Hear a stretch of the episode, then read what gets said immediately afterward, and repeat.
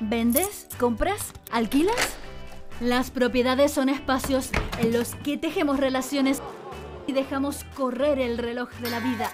Sin embargo, tu auténtico patrimonio no son casas ni cosas, sino tu mente, tu cuerpo y tu tiempo. Te propongo invertirlo bien. Soy Carla Medina, asesora inmobiliaria asociada a la marca Century 21. Bienvenido, bienvenida. Este es el podcast de los espacios. de los espacios. Hoy quisiera reflexionar acerca del miedo y de cómo nos afecta cuando tenemos que enfrentarnos a un proceso de venta o de compra de una propiedad. Fíjense bien, el lunes decidí salir a caminar eh, con mi hija por la tarde y sentí una sensación extrañísima porque es que parecía que era domingo, prácticamente no había coches. Y caímos en la cuenta de que había anunciado un temporal de lluvia.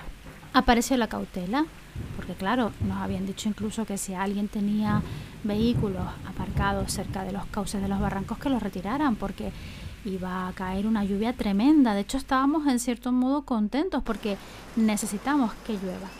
Pero lo que llamaba la atención es la parálisis. Tenemos miedo de algo, nos quedamos expectantes a ver qué pasa.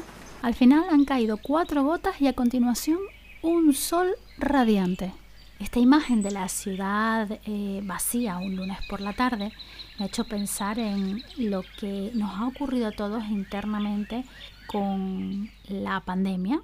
Hay un virus, no lo vemos, vemos sus consecuencias, son terribles para algunas personas, se congela la economía, leemos los titulares de prensa y, por ejemplo, nos dicen que el Banco de España descarta un escenario de recuperación rápida, la venta de viviendas ha caído entre un 5 y un 8% debido a la pandemia y nos llegan datos técnicos de una tasadora como TINSA y dice que efectivamente detecta la primera caída de precios de la vivienda a nivel nacional documentada desde el año 2015. Ahí se produce también una parálisis semejante a la que ocurre cuando nos anuncian un temporal de lluvia.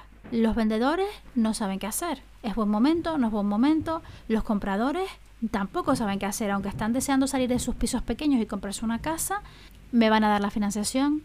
¿Debo utilizar mis ahorros para comprar una casa o en previsión de poder perder mi empleo es mejor que los deje en la cuenta corriente y ya veremos si los tengo que utilizar para comer? Todo eso se le pasa a las personas por la cabeza. Bueno, pues hoy he ido a ver una propiedad en el sur de Tenerife. El pueblo al que acudí se caracteriza porque hay muchísimas viviendas que en su momento se quedaron a medio hacer, se quedaron vacías o no se vendieron. Y también hay gente, ojo, que compró muy barato después de la primera crisis, cuando comenzó la recuperación en torno al año 2014, 2013, por ahí, 2015.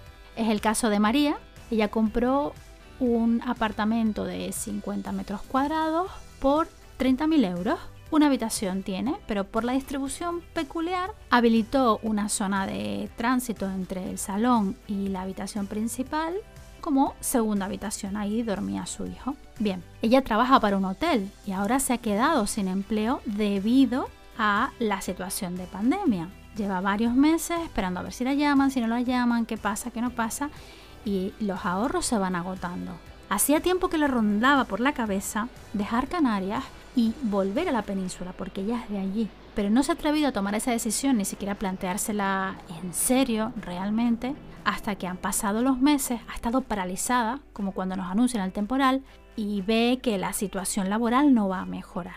Es ahora cuando se plantea vender su propiedad. Puede ser que tú estés en la misma tesitura. ¿Qué hacer? ¿Vendo o alquilo? Quiero dejar Canarias, estoy agotando mis ahorros, me vendría muy bien tener capital para empezar de nuevo. Y ella me preguntaba, ¿y tú qué me recomiendas, Carla? Y yo le dije, María, tienes que centrarte en tu proyecto. Vas a cambiar de ciudad. ¿En qué vas a trabajar? ¿Dónde vas a vivir? ¿Cuánto dinero vas a necesitar para arrancar de nuevo? Has hecho muy bien en entrar en acción ya. Ahora es importante que pienses en lo siguiente.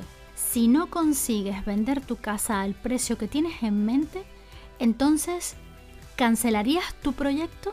¿Depende tu proyecto directamente del precio que tú crees que puedes obtener de tu propiedad? Porque es posible que estés construyendo tu sueño de salir de Tenerife e irte a vivir a la península de nuevo, en función de un precio totalmente imposible, inviable. Pongamos un ejemplo. Tú para irte a la península necesitas 70.000 euros. Hacemos un profundo análisis de la zona y descubrimos que hay 5 propiedades, 5 nada menos, a estrenar con mayor superficie que la tuya, con más habitaciones y con garaje y que en lugar de venderse a 70.000 se venden por 50, es decir, por 20.000 euros menos de lo que tú pides por tu propiedad. ¿Realmente sigues pensando que alguien va a pagar 70.000 euros por tu vivienda habiendo cinco propiedades más baratas, más grandes y a estrenar al lado de tu casa? ¿Comprendes ahora por qué es tan importante partir de tus propias razones, tus para qué, para qué quiero vender, para emprender un camino exitoso de venta de tu propiedad? María, tienes que repensar tu proyecto teniendo en cuenta que tu propiedad se va a vender como mucho por 50.000 euros.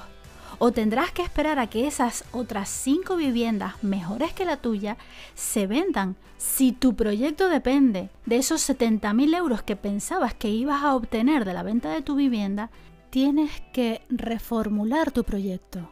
Y tienes que valorar si para ti en este momento lo más adecuado es vender o debes buscar otras opciones. Comprendes ahora también lo importante que es salir de la parálisis, reaccionar y empezar a trabajar, empezar a analizar. Recuerden las noticias, los precios ya están bajando y esto que nos está ocurriendo ahora se puede extrapolar a cualquier circunstancia. Hoy es una pandemia, mañana será otra cosa. Siempre pueden aparecer inconvenientes externos. Si tienes un proyecto, analiza, traza un plan y ejecuta. Y tus expectativas tienen que estar muy alineadas con la realidad del mercado y a partir de ahí y otros valores, otros análisis, se puede construir el precio. Hay que tener en cuenta incluso esos titulares del periódico. Lo que no puede ocurrirte cada vez que hay un inconveniente externo es lo que nos pasó esta semana, cuando nos anunciaron una tormenta perfecta que nunca llegó, pero que nos dejó paralizados porque en junio el Banco de España nos estaba diciendo que la economía igual se recuperaba rápido y la realidad es que a día de hoy, estamos en octubre, el Banco de España nos está diciendo que descarta un escenario de recuperación rápida. Ojalá el mes que viene nos diga que se equivocó y que sí nos vamos a recuperar rápido. Pero el virus sin una vacuna va a seguir ahí y va a seguir también instalado el miedo. Haz como María, busca ayuda, busca asesoramiento y ponte manos a la obra para entenderte a ti mismo y entender bien el contexto en el que se encuentra tu propiedad. Y así decidir con argumentos técnicos si lo mejor para ti es vender, alquilar o quedarte en casa mirando por la ventana para ver si definitivamente cae el diluvio universal y por una vez, en lugar de lluvia, cae dinero. Y hasta aquí el espacio de hoy. Comparte si te ha gustado y suscríbete para seguir aprendiendo acerca de los procesos de venta, compra y alquiler mientras tratamos de entender mejor a sus protagonistas, estos Homo sapiens sapiens, llenos de sueños e inquietudes. Cuento contigo. Hasta la próxima. Adiós.